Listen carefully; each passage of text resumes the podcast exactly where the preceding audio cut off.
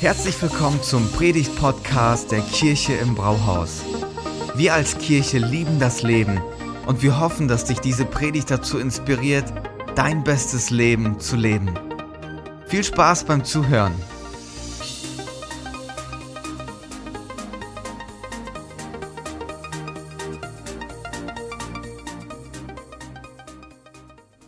In der Themenreihe unterwegs zusammen und ähm, in der Themenreihe geht es darum, dass wir zu einem starken Glauben finden. Ein Glaube, der uns durchträgt durch die unterschiedlichen Phasen des Lebens, der uns ähm, inspiriert, nach vorne zu gehen.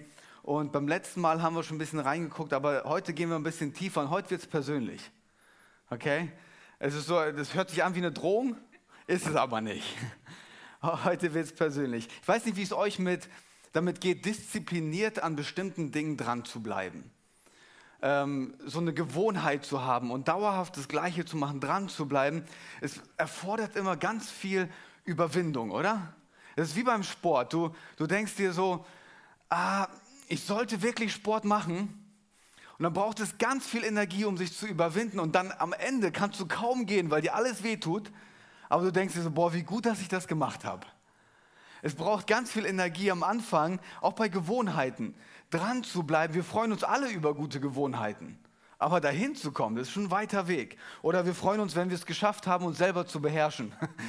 Selbstkontrolle zu haben. Aber wenn wir es dann gemacht haben, wenn wir uns zusammengerissen haben und nicht dem Autofahrer vor uns freundlich mitgeteilt haben, was wir denken mit unserer Geste, dann freuen wir uns, dass wir das überwunden haben.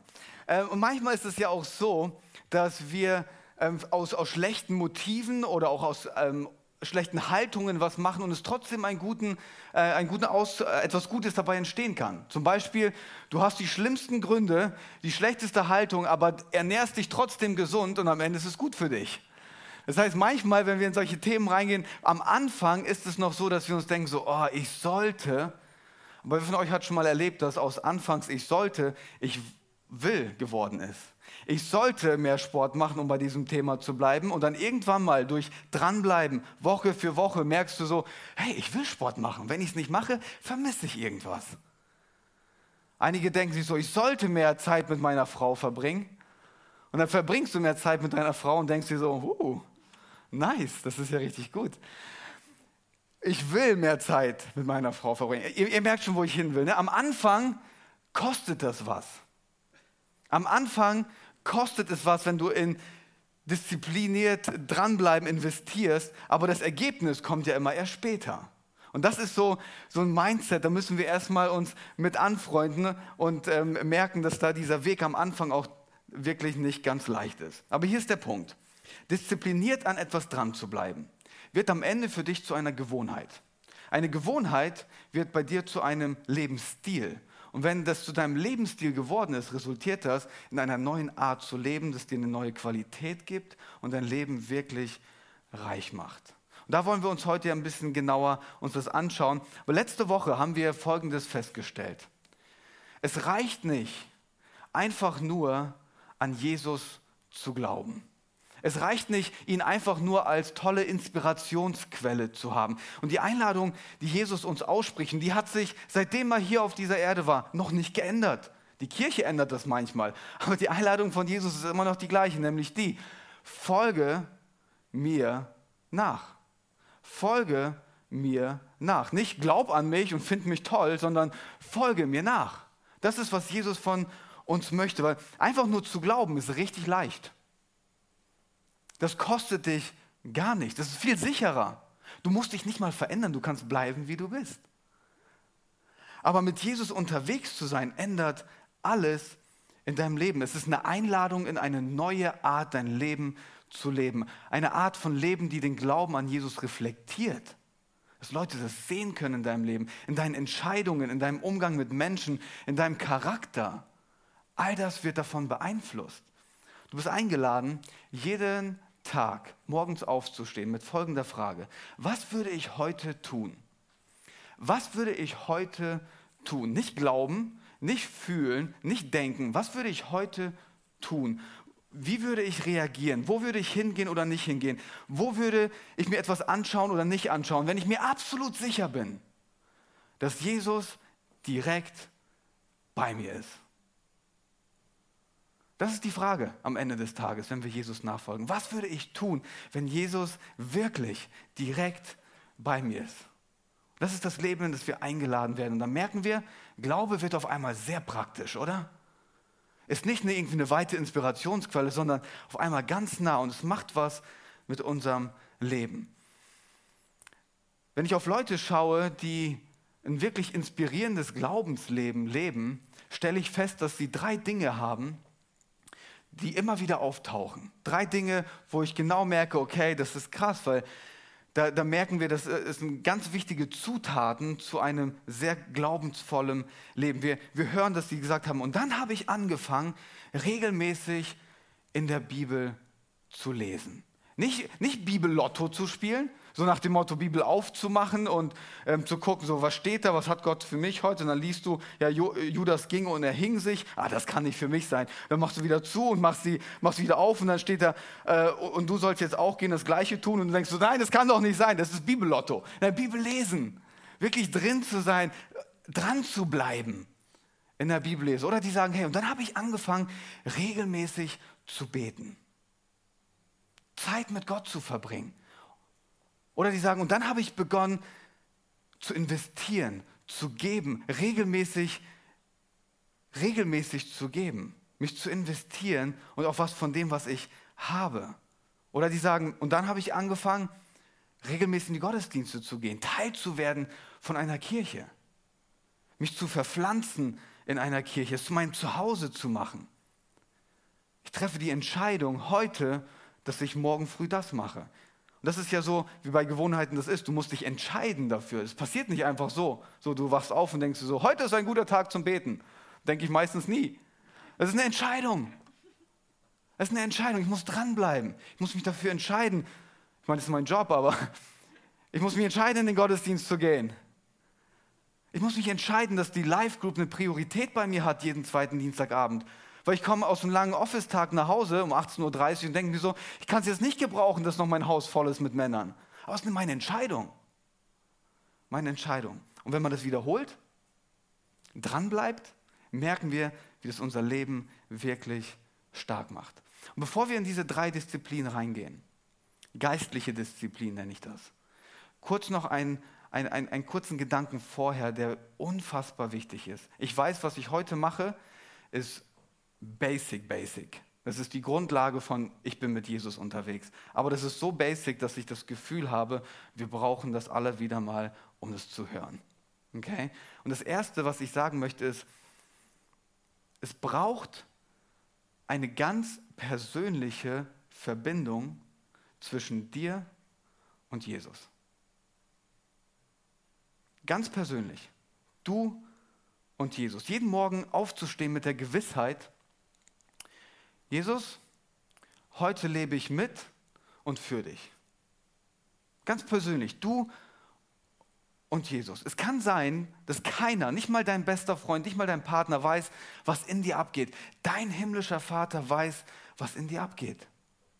Es kann sein, dass niemand sich dafür interessiert, was du gerade fühlst und wie es dir damit geht. Aber dein Vater, wenn du morgens aufstehst, er weiß, wie du dich fühlst und was dich an diesem Tag erwartet.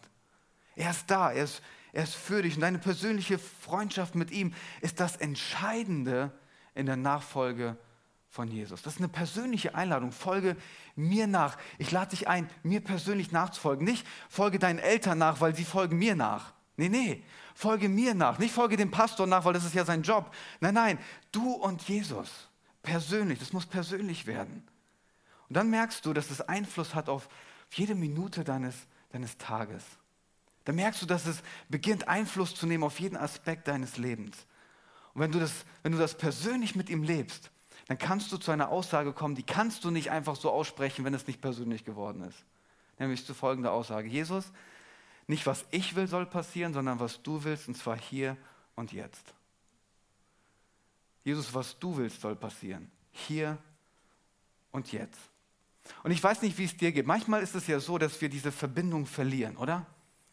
Dass wir unser Leben gestalten. Und ähm, ich habe das auch schon erlebt. Da gab es Phasen in meinem Leben, da habe ich das Gefühl gehabt, ah, das ist irgendwie kalt geworden zwischen mir und Jesus. Irgendwie ist da die Verbindung nicht mehr so intensiv, wie ich mir die wünsche. Und das sind die Momente, wenn ich das zurückdenke und das reflektiere, das sind die Momente, wo ich merke, da ist eine Distanz entstanden. Dann ist das, was ich mache, reine Religion, reines Pflichtgefühl. Ich muss, eine, ich muss den Sonntagsgottesdienst besuchen, check, erledigt.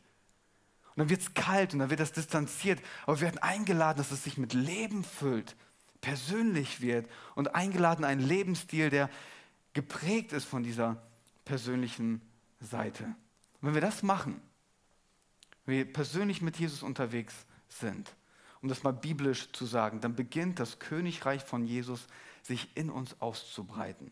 Was bedeutet das? Was ist das übersetzt für uns? Übersetzt heißt es folgendes: Es beginnt damit, dass, dass Jesus die, die Herrschaft in unserem Leben übernimmt. Dass wir sagen können: Jesus, du bist meine Nummer eins. Ich richte alles in meinem Leben auf dich aus. Alles. Das heißt, es alles beeinflusst auf einmal alles in unserem Leben. Es geht sogar so weit, wenn Jesus mehr Einfluss in meinem Herzen übernimmt, dann, dann kommt es zu dem Punkt, dass unser Gewissen ein, ein Feintuning bekommt. Was meine ich damit? Auf einmal beginnt uns das Gleiche zu bewegen, was Gottes Herz bewegt. Uns macht auf einmal das Freude, was auch Gott Freude macht. Unser, Her unsere Herz, unser Herzschlag synchronisiert sich. Weil wir verbunden sind mit ihm ganz persönlich. Und das passiert nur aus der Nähe heraus. Und deswegen der erste Punkt, die erste, erste geistliche Disziplin ist deine persönliche Zeit mit Gott. Deine persönliche Zeit mit Gott. Für alle, die christlich sozialisiert sind, deine tägliche Andacht. Das, was du jeden Tag machst. Ich habe äh, es euch gesagt, das wird heute basic. Aber wir merken, wenn du zu einem starken Glauben kommen möchtest, der dich wirklich stabil macht in deinem Leben, der dich das aushält, der, der dich durch die Höhen und Tiefen deines Lebens bringt, durch die Herausforderung, dann reicht es nicht aus, einfach nur Christ zu sein und von Jesus mal gehört zu haben. Jesus nachzufolgen, das wird dich durch die Zeiten deines Lebens bringen. Und dazu braucht es diese persönliche Zeit mit ihm, sich bewusst zu entscheiden, Bibel zu lesen, bewusst Zeit zu nehmen, um zu beten, morgens aufzustehen und Jesus zu fragen, hey, wie kann ich dir heute nachfolgen? Wie willst du, wie willst du unterwegs sein und jemandem nachfolgen, wenn du gar nicht an ihm dran bist? Es ist so wie, Jesus, ich folge dir nach, aber bitte sag mir nicht wohin. Musst schon dranbleiben, morgens dir die Zeit zu nehmen und mit ihm unterwegs zu sein, von ihm zu lernen. Ich weiß nicht, wie es euch geht, aber ich, ich brauche so Tools. Okay? Ich brauche Sachen, die mir dabei helfen. Und ich muss mich bewusst dafür entscheiden. Ich komme morgens äh, eine halbe Stunde vorher ins Büro bevor die anderen da sind. Dann bin ich schon um 8 Uhr hier und ich nehme die halbe Stunde Zeit für mich und Gott. Dann setze ich mich oben in, meine, in meinen Sessel und ich habe ein Gebetsbuch. Ich habe ein Bild mitgebracht, das ist mein Gebetstagebuch und da ähm, schreibe, ich, schreibe ich dann jeden Tag rein, wofür bin ich eigentlich dankbar? Und dann schreibe ich da ein paar Punkte auf und dann schreibe ich einen Bibelvers auf. Weil es macht einen Unterschied, ob ich sagen kann, ich habe heute Morgen ähm, Johannes 13 gelesen oder ich kann sagen, hey, das ist der Bibeltext, der mich durch den Tag begleitet hat. Ich brauche nur einen Bibeltext. Es braucht nur einen Bibeltext, um deinen Tag zu verändern. Nicht lesen, sondern es muss, es muss in mein Herzen fallen.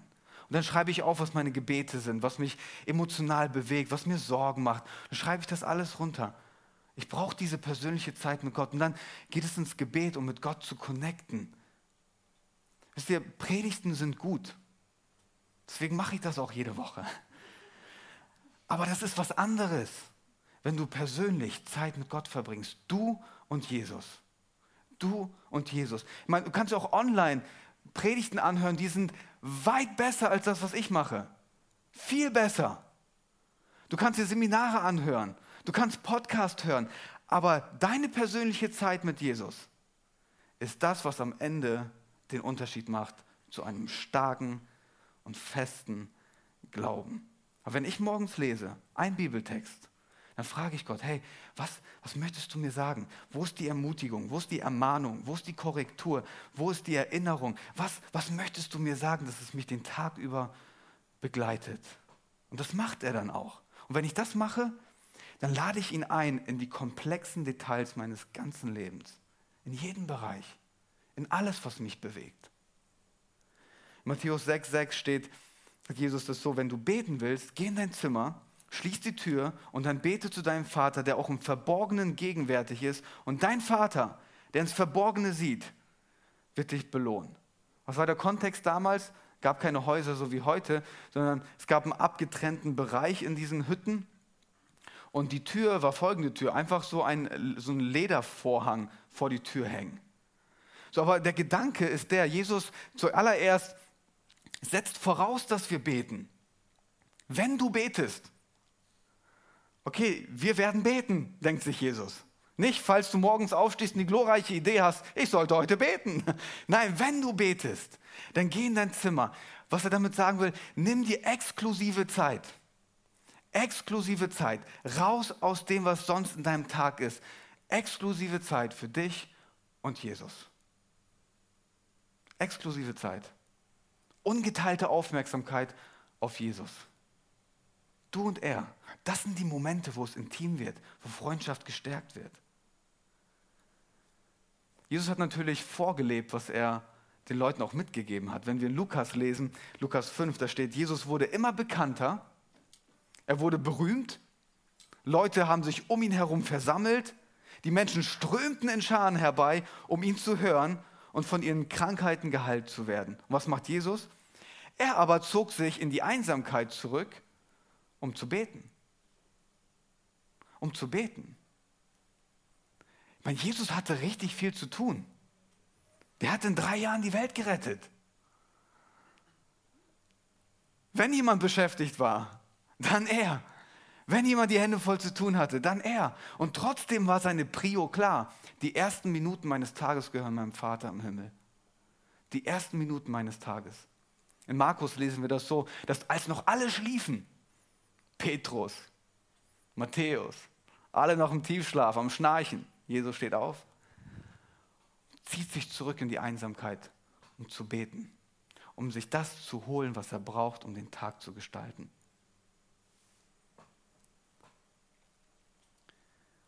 Und Jesus, den wir folgen, lädt uns ein, genau das zu machen.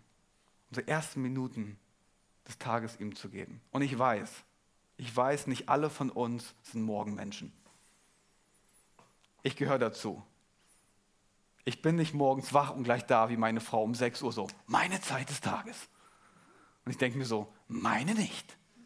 Lass mich in Ruhe. wir sind da ja auch unterschiedlich, aber die Idee ist folgende. Die Idee ist folgende. Du beginnst in den Tag zu starten und sagst, Gott, hier bin ich. Du kannst es sogar noch in deinem Bett machen, aber die Idee ist folgende, dass du ihm die ersten Minuten deines Tages gibst. Morgen lag ich im Bett und habe gesagt, Gott, dieser Tag gehört dir mit all dem, was kommt. Ich folge dir nach. Wir hatten am Freitag unseren Friday Focus, da machen wir um Viertel nach sechs morgens unsere Andacht und Marianne hat das gemacht. Die ist auch in der Schatzinsel unterwegs und die hat das so toll gemacht. Wisst ihr, wie sie den, äh, die Andacht begonnen hat? Guten Morgen, Jesus. Es ist so schön, dass du da bist. Dieser Tag gehört dir, ich gehöre dir. Und das ist genau die Idee. Das ist genau die Idee. Jesus, ich folge dir heute nach. Ich, ich folge dir nach und ich lade dich ein in das Meeting, das ich mit meinem Arbeitskollegen habe. Ich lade dich ein in das Gespräch, das ich mit meinem Sohn führen muss, wenn er von der Schule kommt. Ich lade dich ein, wenn ich meinen Nachbarn begegne, dessen Nase mir nicht passt. Ich lade dich ein in alle Bereiche meines Lebens. Ich folge dir nach den ganzen Tag. Das erfordert natürlich Disziplin. Dranbleiben. Dich dafür entscheiden. Morgen früh ich werde den Tag mit Jesus beginnen. Wir hatten am Dienstag unsere Live-Group mit, mit den Männern, die Männerschmiede. Und ähm, im Gespräch kam dann heraus, so sagte einer, Mensch, mir fällt es nicht leicht, regelmäßig in der Bibel zu lesen. Dann haben wir die Runde aufgemacht und haben gesagt, hey, lass uns mal gegenseitig erzählen, was inspiriert uns, wie machen wir das persönlich, um dran zu bleiben. Und da hatte einer ein tolles Beispiel gesagt, der hat gesagt, du musst dir persönlich einen Termin machen. Du musst dir das fest vornehmen. Das ist genauso wie du schaust nach draußen, dein Rasen muss gemäht werden, aber wenn du nicht eine fixe Zeit dir vornimmst, dann wirst du den Rasen nicht mähen. Weil die Woche ist so schnell voll und so viele andere Themen, du musst dir die Zeit blockieren. Und das ist genau die Idee. Du musst dir die Zeit nehmen und sie für dich blockieren. Und es ist besser, so in den Tag zu starten, genau wie Axel das vorhin gesagt hat. Besser als die Newsfeeds morgen zu lesen, Instagram zu checken oder deine WhatsApp-Gruppen, sondern in den ersten Minuten des Tages Jesus zu geben. Jesus, hier bin ich. Das ist mein Leben und ich will mit dir unterwegs sein. Es braucht nicht viel, aber die Ausrichtung. Also dein Glaube wird nur so stark sein, wie stark deine persönliche Zeit mit Jesus ist. Und da merken wir, wie persönlich das wird. Ne? Dein Glaube wird nur so stark sein, wie deine persönliche Zeit mit Jesus. Die zweite geistliche Disziplin, die wir uns anschauen, wird noch persönlicher, als du dir das wünschst. Und ähm, ich habe gemerkt, wenn ich mit Menschen rede, dass das ein Punkt ist, der ist wie so ein Wendepunkt in ihrer Nachfolge von Jesus. Wie so ein Wendepunkt. Ähm, ich würde behaupten, Männer haben da mehr Probleme als Frauen. Vielleicht Frauen auch, aber Männer haben da wirklich Probleme. Du sagst vielleicht, ich gehe in die Kirche, ich bringe meine Kids in die Schatzinsel, ich arbeite mit, aber bei diesem Thema kommen wir dann innerlich gefühlt in so eine Kampfstellung, so, komm mir bloß nicht mit diesem Thema. Das ist mein Thema, so, da hast du mir nichts zu sagen. Und ich will mich heute mal ein bisschen an dieses Thema rantasten, okay? Weil ich glaube, das ist wirklich, wirklich wichtig. Die Disziplin, um die es geht, ist, dass du einen Teil deiner Finanzen investierst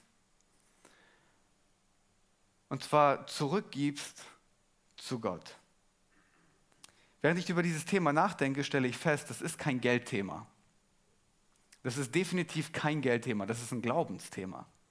Das ist ein wirkliches Glaubensthema. Es geht darum, sich zu entscheiden, einen bestimmten Prozentteil deines Gehalts zu investieren in die Kirche und was Gott durch die Kirche machen möchte. Seid ihr noch da? So ruhig geworden. Bei dem Thema merken wir, es geht nicht ums, ums Geld, sondern zwei Sachen. Priorität und Vertrauen. Priorität und Vertrauen. Jesus sagt in Matthäus 6, 31, macht euch also keine Sorgen, und er sagt das zu Menschen, die vor dem Verhungern sind, Macht euch keine Sorgen und fragt, was sollen wir essen, was sollen wir trinken, was sollen wir anziehen. Und das sind ja nicht die Fragen, die wir stellen. Wir würden uns eher heute die Frage stellen, so, wie wird meine Rente? Kriege ich das hin, dass mein Sohn studieren will und ich muss das irgendwie finanzieren? Kriege ich das hin, dass ich in Zukunft weiter stabil bleibe, wenn ich jetzt schon wieder Kurzarbeit habe? Das sind ja die Fragen, die wir uns heute stellen. Und dann geht es weiter. Und Jesus sagt, denn um diese Dinge geht es den Heiden, die Gott nicht kennen. Euer Vater aber im Himmel weiß, dass ihr all das braucht. Dein Vater im Himmel weiß, dass du irgendwann in Rente gehst. Dein Vater im Himmel weiß, dass dein Sohn studieren will. Dein Vater im Himmel weiß, dass du Kurzarbeit hast, dass du Rechnung bezahlen musst, dass du ein Haus abbezahlen musst. Dein Vater weiß Bescheid. Und die Spannung, die sich hier auftut und die Frage, die wir uns stellen müssen, ist, glauben wir das wirklich? Glauben wir das wirklich, dass er Bescheid weiß und sich kümmert? Weil wenn wir weiterlesen, ähm, dann, dann sagt Jesus, es soll euch zuerst, zuallererst um Gottes Reich und seine Gerechtigkeit gehen, dann werdet ihr alles andere und alles Übrige von mir bekommen. Das heißt, Jesus sagt uns, ich möchte, dass ihr euer Geld mit eurem Glauben verbindet. Euer Geld mit eurem Glauben. Lass mich mal hier ein Statement machen. Geben, finanziell zu geben, sich zu entscheiden, einen Prozentsatz von dem, was du bekommst, zu investieren, trainiert dein Glauben, weil wir das loslassen, worauf wir am ehesten vertrauen, anstatt auf Gott. Wir trainieren unseren Glauben, weil wir das loslassen, worauf wir am ehesten vertrauen, anstatt Gott. Und deswegen komme ich zu der Aussage, das ist kein Geldthema. Das ist ein Glaubensthema. Das ist ein Vertrauensthema. Und Jesus war richtig gut in diesem Thema. Der hat mal so ein Statement gemacht. Er sagt, du kannst nicht zwei Könige haben. Geht nicht. Entweder dienst du Gott oder du dienst deinen Besitz und deinem Geld. Und ich weiß nicht, wie es euch geht, aber ich nehme mich da auch mal mit rein, okay? Weil ab und zu ist es ja so, dass wir sagen, alles, was ich habe, ich, ich komme damit schon gut klar, ich manage das alles, aber Gott, wenn es mal nicht funktioniert, brauche ich dich als Backup. Wenn ich mal in Engpässe komme, kannst du mein Backup sein, haben wir einen Deal. Und die Idee ist eigentlich eine ganz andere.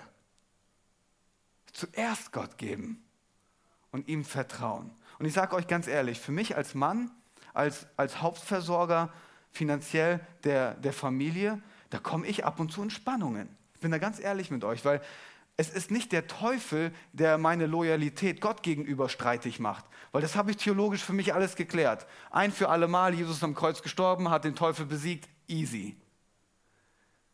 Die finanzielle Sicherheit ist das, was meine Loyalität zu Gott manchmal in Frage stellt.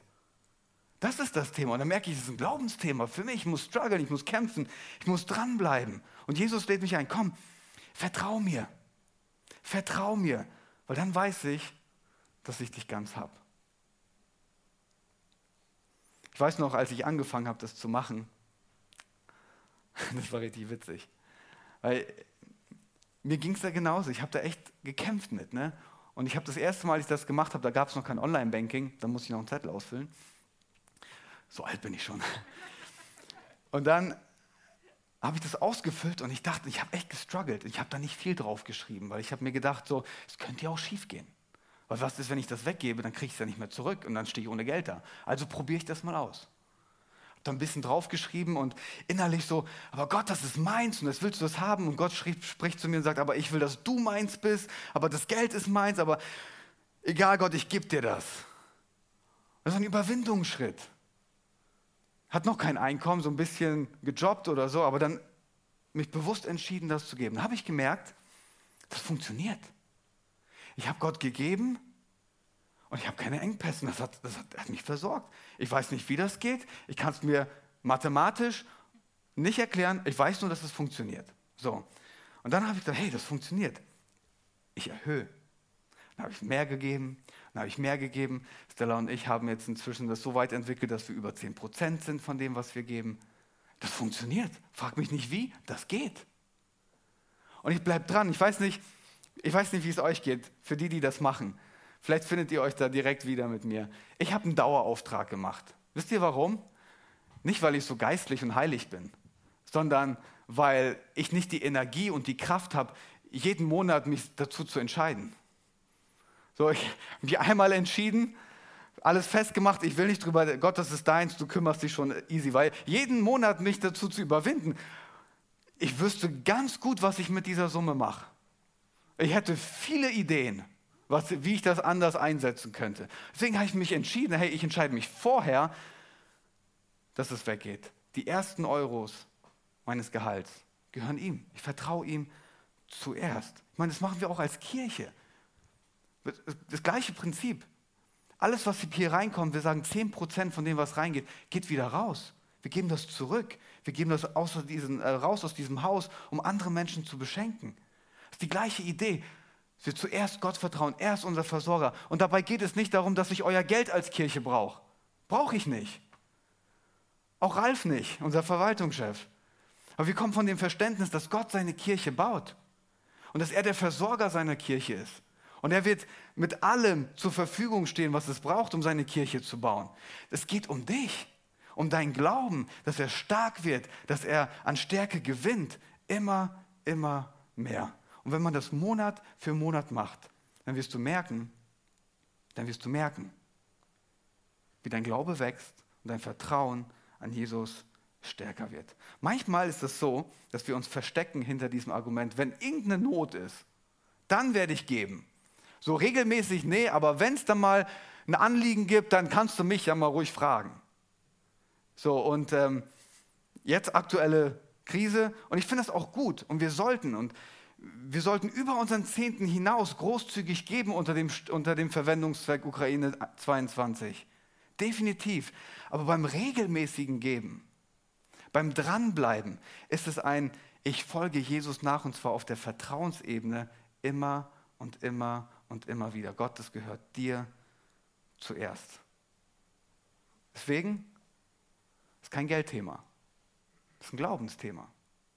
Es gehört dazu, um Jesus nachzufolgen, ihm das auszudrücken im Vertrauen.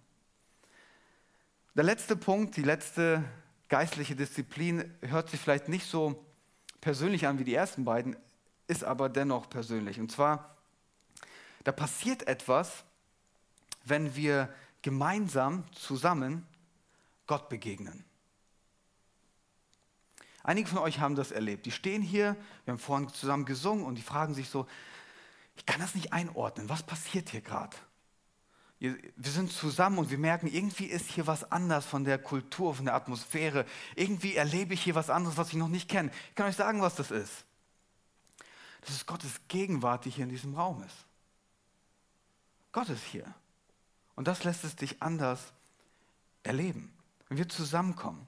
Ich weiß nicht, ob es euch genauso ging, aber im Lockdown, als wir keine Gottesdienste hatten, ähm, da habe ich das richtig vermisst. Und so, ich habe immer zu Stella gesagt, hey, ich vermisse unsere Kirche. Ich vermisse unsere Kirche. Was habe ich damit gesagt? Ich habe nicht gesagt, ich vermisse das Brauhaus, weil ich habe einen Schlüssel, ich kann hier zu jeder Tag- und Nachtzeit reinkommen, mich hier hinsetzen und habe mich da nicht hingesetzt und habe so, jetzt fühle ich mich wieder gut, ich war in der Kirche. So, worum, worum geht es denn? Was habe ich hier ausgedrückt? Es war auch nicht die Predigt, die Stella vermisst hat, weil ich habe hier dauernd eingepredigt. Du kannst ja auch online alles Mögliche anhören. Was habe ich vermisst? Ich habe das Wir vermisst. Das zusammen, wir gemeinsam. Es gibt ja so einen berühmten Text aus der, aus der Bibel und den schon tausendmal zitiert und ich weiß nicht, ob wir den alle richtig verstehen, keine Ahnung, aber ich verstehe einen Teil davon, okay? Der Bibeltext, wo Jesus sagt, denn wo zwei oder drei in meinem Namen versammelt sind, da bin ich in ihrer Mitte. Was bedeutet das alles? Keine Ahnung, aber was ich weiß ist, wenn ich mich mit euch, wenn wir gemeinsam uns treffen im Namen von Jesus, dann werde ich seine Gegenwart auf einem anderen Level erleben, als ich es alleine tun würde. Wenn, ich, wenn wir gemeinsam zusammenkommen, wenn wir uns ausrichten auf Jesus gemeinsam, dann erleben wir ihn auf einem anderen Level, als ich das alleine machen würde. So viel weiß ich.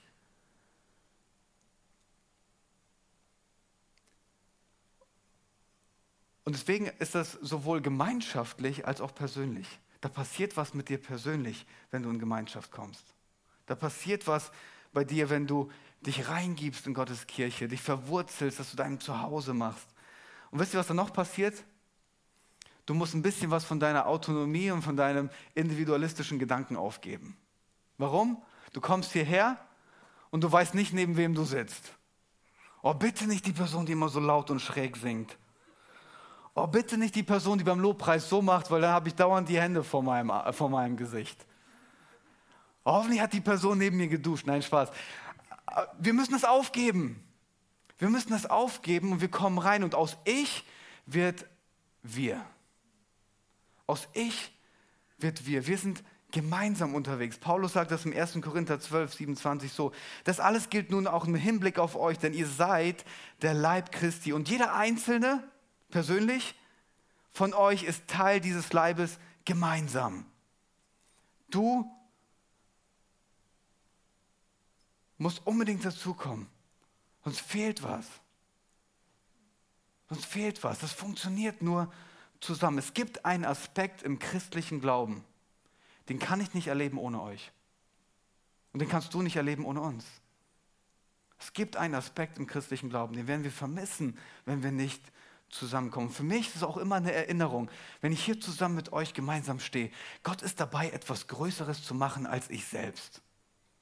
Wir sind hier zusammen unterwegs, gemeinsam und richten uns auf Jesus aus. Wenn du dich isolierst und zurückziehst, dann beraubst du dich von etwas, was du eigentlich nicht vermissen willst. Deswegen ist es so wichtig, dran zu bleiben, sich zu entscheiden, Sonntag für Sonntag zu machen. Du brauchst es für dein persönliches Leben. Ganz ehrlich, wenn ich mich nicht entscheide, dann, dann mache ich das Wetter abhängig, emotionsabhängig. Aber vom Verständnis her, ich brauche das für meinen persönlichen Glauben dann ist das unfassbar wichtig. Bleib dran. Gib dich rein. Das macht dein Glauben stark. Zum Abschluss will ich euch drei Herausforderungen mitgeben. Damit komme ich zum Ende meiner Predigt.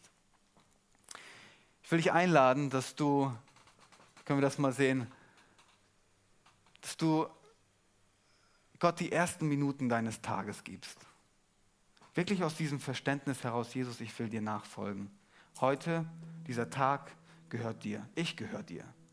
Gib Gott die ersten Minuten deines Tages. Nummer zwei, entscheide dich, dass du ihm die ersten Euros deines Gehalts gibst. Für dich selber, für deinen persönlichen Glauben, für deinen Vertrauensschritt, für das, was dich innerlich stark macht. Gott, ich mache mich abhängig von dir. Nummer drei, gib ihm den ersten Tag deiner Woche. Sei Teil von seiner Familie. Mach das zu deiner Priorität. Pflanz dich ein, werde Teil von einem Team. Lass uns gemeinsam das gestalten. Es braucht dich für deinen persönlichen Glauben. Wenn du das machst, versprech dir, du wirst die Auswirkungen in deinem persönlichen Glauben sehen. Woche für Woche, Monat für Monat dran bleibst. Du wirst es sehen, du wirst es merken. Wenn du immer noch herausgefordert bist beim zweiten Punkt und dich so fühlst, als würde ich dir auf die Füße getreten haben. Es gibt eine Bibelstelle, wo, Jesus, äh, wo Gott sagt, teste mich mal aus, probiert das mal. Stell mich mal auf die Probe und guck, ob es funktioniert. Ich will das einfach mal weitergeben. Probier das mal aus, mach mal mit Gott einen Deal. Sag Gott, ich gebe dir das. Und wenn das nicht funktioniert, bist du selber schuld. Er lädt uns ein, das zu machen. Wir sollen ihn auf die Probe stellen. Probier das mal aus. Du wirst sehen, wie das deinen Glauben stark macht. Er wird dich nicht im Stich lassen. Und das alles beginnt damit, dass wir in allererster Linie Jesus nachfolgen.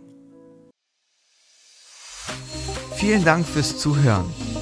Wenn du eine Frage hast, kannst du uns gerne eine E-Mail an info at kirche-im-brauhaus.de schreiben. Wir geben unser Bestes, um deine Fragen zu beantworten. Bis zum nächsten Mal beim Predigt-Podcast der Kirche im Brauhaus.